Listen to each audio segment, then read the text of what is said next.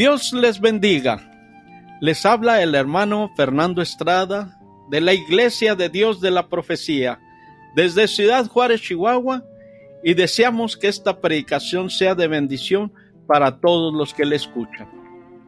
La predicación de hoy es la historia de un hombre que Dios seleccionó para que hiciera su voluntad, llamado Sansón que la podemos encontrar en el libro de jueces si leemos los capítulos 13 al 16. Y la titulamos Sansón, Dalila y las consecuencias de elegir mal. Sansón podía haber tenido una vida recta y exitosa como líder del pueblo de Dios. Antes de nacer, Dios lo había escogido para una misión especial.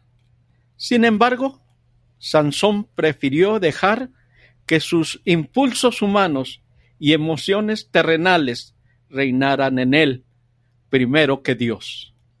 Quitó a Dios del trono de su corazón y escogió servir a sus pasiones, lo cual tuvo consecuencias devastadoras en su vida y en la de otras personas. Los padres de Sansón, Manoa y su esposa, no habían podido tener hijos porque la mujer era estéril. Un día, a esta mujer apareció el ángel de Jehová y le dijo, He aquí que tú eres estéril y no has parido, mas concebirás y parirás un hijo.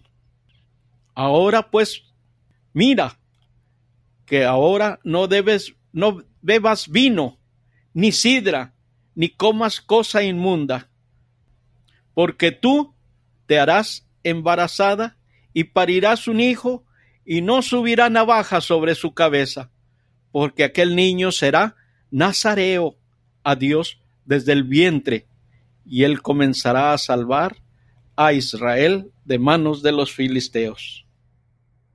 ¡Qué emoción! No solo iba a tener un hijo, sino que éste cumpliría una misión especial. El pueblo de Israel estaba bajo el poder de los filisteos en ese momento. Y el pequeño Sansón tendría la encomienda de comenzar la liberación de su pueblo.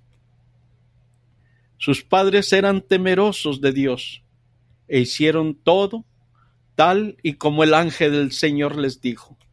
Finalmente el niño nació, y la mujer parió un hijo, y llamóle por nombre Sansón. Y el niño creció, y Jehová lo bendijo. Y el espíritu de Jehová comenzó a manifestarse en él en los campamentos de Dan, entre Sora y Estaol. Sin embargo, con el paso de los años, Sansón pareció olvidar sus deberes como nazareo y que el Espíritu del Señor debía ser su guía en todo. Se dejó llevar por sus pasiones carnales y tomó decisiones que chocaban con el propósito de Dios para su vida. En realidad, sorprende ver que Dios, en su grande soberanía, obró aún a través de los errores de Sansón para cumplir su propósito de confrontar y castigar a los filisteos. Veamos algunas de las malas elecciones de Sansón a través de los años junto con las consecuencias de estas. Una de las malas acciones fue que Sansón escogió una esposa pagana. Aquí vemos una muestra del carácter impulsivo de Sansón. Él no esperó a que, como era la costumbre, sus padres buscaran una buena mujer para él entre el pueblo de Israel. Él vio una mujer filistea que le gustó y exigió a sus padres que la tomaran para él. Las consecuencias no tardaron en llegar. De camino al pueblo de la chica para la petición de matrimonio, un león joven se acercó a Sansón rugiendo. Y el espíritu de Jehová cayó sobre él y despedazólo como quien despedaza un cabrito, sin tener nada en su mano, y no dio a entender a sus padres ni a su madre lo que había hecho. Esa es la primera, pero no la última vez en que Sansón ocultó algo a sus padres. Luego, de un tiempo de camino a la celebración del matrimonio, Sansón se apartó de sus padres. Quería ver qué había sucedido con el cadáver de, León. Como nazareo, no debía tener contacto con cadáveres. Vio que había un enjambre de abejas y miel dentro del cadáver y comió de la miel. No solo eso, también lo llevó miel a sus padres, aunque no les dijo de dónde la había sacado. En la fiesta de la boda, que solía durar siete días, Sansón retó con una adivinanza a treinta jóvenes filisteos que le acompañaban. El perdedor debía dar treinta vestidos de lino y treinta mudas de ropa al ganador. Esta idea trajo grandes problemas y complicó aún más la relación de Sansón con los filisteos. Sansón entonces les dijo, del comedor salió comida y del fuerte salió dulzura. Y ellos no pudieron declararle el enigma en tres días. Y al séptimo día dijeron a la mujer de Sansón, induce a tu marido a que nos declare este enigma, porque no te quememos a ti y a la casa de tu padre. ¿Habéisnos llamado aquí para poseernos? La esposa lloró y durante días delante de Sansón, presenciándolo para que le diera la contestación. Finalmente, el séptimo día de la fiesta, Sansón cedió ante su presión y le dio la respuesta. Ella entonces la pasó a los jóvenes. Ellos declararon la respuesta. Sansón supo que su esposa se la había dicho y se enfadó. Como perdedor, él debía darle la ropa prometida. Sansón estaba muy enojado porque había hecho trampa.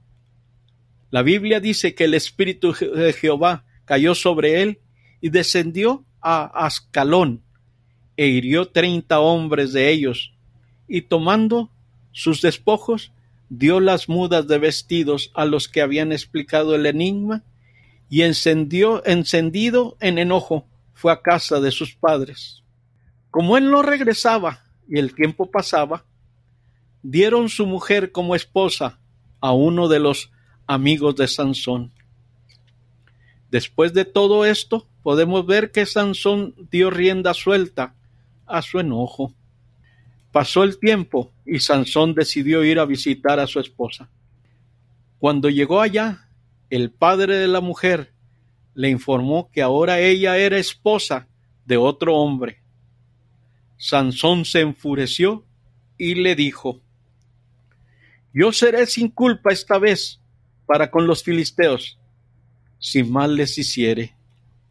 Y fue Sansón y cogió trescientas zorras y tomando teas y trabando aquellas por las colas, puso entre cada dos colas una tea. Después encendió las teas, echó los, las zorras en los sembradíos de los filisteos y quemó hacinas, mieses, viñas y olivares. Los filisteos, por su parte, al ver sus sembrados destruidos, decidieron vengarse. Se enteraron de que la destrucción era obra de Sansón, así que fueron y quemaron a la esposa de Sansón y al padre de ella. Entonces Sansón les dijo, ¿Así lo habías de hacer? Mas yo me vengaré de vosotros después cesaré. Sansón fue y causó una tremenda masacre entre los filisteos. Luego se fue a vivir a una cueva pero los filisteos no habían terminado, ellos también querían vengarse. Fueron hasta Judá a buscar a Sansón. Los israelitas se asustaron, pues no querían una guerra con los filisteos. Tres mil israelitas fueron a la cueva donde estaba Sansón para prenderle. Lo ataron y lo entregaron a los filisteos. Y así que vino hasta Leí, los filisteos les salieron a recibir con algarabía, y el espíritu de Jehová cayó sobre él, y las cuerdas que estaban en sus brazos se tornaron como lino quemado con fuego, y las ataduras se cayeron de sus manos, y hallando una quijada de asno fresca, extendió la mano y tomóla e hirió con ellos a mil hombres. Después de esta victoria sobre los filisteos, Sansón tuvo una gran sed. Oró a Dios y él le proveyó agua de forma milagrosa, abriendo una hendidura. Esto fue un buen recordatorio de la humanidad de Sansón y de su dependencia de Dios. Por la gracia de Dios, seguía vivo. Pasado un tiempo, Sansón le hacía una visita a una prostituta. Sansón tenía una debilidad por las mujeres, sobre todo las paganas. Como líder y juez del pueblo de Israel, necesitaba ser prudente y sabio en sus decisiones. Pero infelizmente no era así. Vez tras vez vemos cómo se dejaba llevar por los deseos de la carne y la pasión de los ojos, la cual no proviene de Dios. La Biblia nos dice en Primera de Juan 2:16, porque todo lo que hay en el mundo, la concupiscencia de la carne y la concupiscencia de los ojos y la soberbia de la vida, no es del Padre, mas es del mundo. Aun así, Dios le daba fuerzas a Sansón para vencer a los enemigos del pueblo de Israel, los filisteos. En una visita al pueblo de Gaza, Sansón vio una prostituta que le agradó y decidió pasar la noche con ella. La noticia se esparció por el pueblo, así que rodearon la casa donde él estaba. Pensaban atraparlo para matarlo al amanecer. Por fin lograrían acabar con Sansón. La puerta de la ciudad quedaba cerrada por la noche. El pueblo confiaba que Sansón no lograría escapar. Pero él no esperó hasta el amanecer. Se levantó medianoche, arrancó las puertas de la ciudad que debían pesar muchísimo, junto con sus postes y sus cerrojos, y llevó todo hasta la cima de una montaña. Sansón convirtió este bloqueo o acoso en un espectáculo para enfatizar su gran fuerza. Para este tiempo, Sansón ya se había enamorado de Dalila. De nuevo Sansón se enamoró de una mujer pagana, Dalila. Los filisteos sabían de su debilidad por las mujeres, y los jefes del pueblo fueron donde ella con una propuesta. Y vinieron a ella los príncipes de los filisteos y dijéronle, engáñale y sabe en qué consiste su gran fuerza, cómo lo podríamos vencer para que lo atemos y lo atormentemos. Y cada uno de nosotros te dará mil cien ciclos de plata. La trampa estaba tendida. Dalila se puso manos a la obra. Por varios días presionó a Sansón preguntándole cuál era el secreto de su fuerza y cómo lo podían atar. Él le dio tres respuestas distintas. Las tres veces ella avisó a los filisteos, quienes vinieron a la habitación y ataron a Sansón de acuerdo con lo que él había dicho, pero logró desatarse las tres veces. Había sido lógico que otro en su lugar dejaría a la mujer, pero Sansón no regresó a su casa y tampoco dejó a Dalila al darse cuenta de que ella estaba de acuerdo con los filisteos. Pero aún así permanecía con ella. Así de fuerte era el poder del deseo carnal que sentía por ella. Puede que Sansón pensara que podía seguir desobedeciendo a Dios y luego salir del lío, pero esta vez fue diferente. Por cuarta vez Dalila le rogó Y ella le dijo, ¿Cómo dices? Yo te amo, pues que tu corazón no está conmigo. Ya me has engañado tres veces y no me has aún descubierto en qué está tu gran fuerza. Sansón estaba tan harto de la insistencia de Dalila que le reveló la verdad. Descubrióle pues su corazón y díjole, Nunca mi cabeza llegó navaja, porque soy nazareo, de Dios desde el vientre de mi madre. Si fuere rapado, mi fuerza se apartará de mí, y seré debilitado, y como todos los hombres. Ella supo que esta vez él sí le había contado la verdad. Dalila avisó a los filisteos. Por fin sabía el secreto de la fuerza de Sansón. Ella hizo dormir a Sansón sobre sus rodillas y le afeitó la cabeza. Cuando le avisó que venían los filisteos a atacarlos, Sansón pensó que lograría librarse como antes, pero no sabía que el Señor lo había abandonado. Dalila le dijo, Sansón, los filisteos sobre ti. Y luego que despertó él de su sueño, se dijo, esta vez saldré como las otras y me escaparé, no sabiendo que Jehová ya se había apartado de él. Qué tristeza más grande. Sansón se había acostumbrado tanto a vivir como le placía, ignorando la voz de Dios, que ni siquiera se dio cuenta de que el Señor lo había abandonado. Ahora había llegado la muerte de Sansón. Los filisteos capturaron a Sansón, le sacaron los ojos y lo pusieron a moler en la cárcel. Ahora él era su esclavo. Lo habían logrado. Sansón no volvería a humillarles. En la cárcel, el cabello de su cabeza comenzó a crecer, después que fue rapado. Los príncipes de los filisteos decidieron dar una gran fiesta en gratitud a su Dios por haberles entregado a Sansón. Había miles de personas y sacaron a Sansón como diversión para burlarse de él.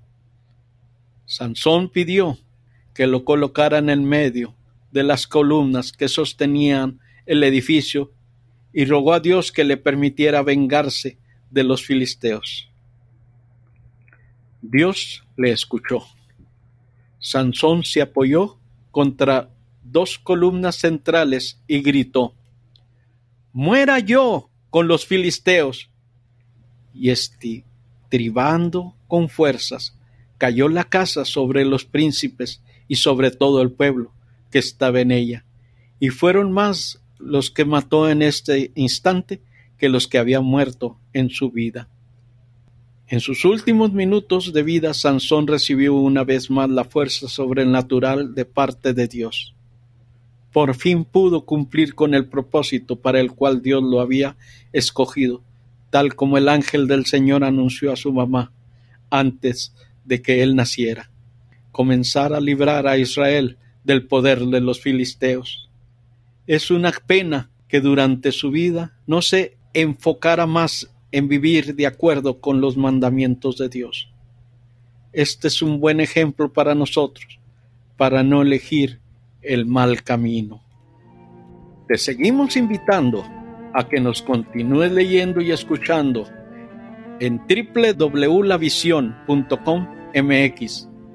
Te queremos recordar que cada domingo escuches un diferente mensaje y asimismo sigas leyendo nuestro blog de la misma manera te seguimos invitando a que si te quieres comunicar con nosotros, lo hagas a armandocaballero18 arroba gmail.com.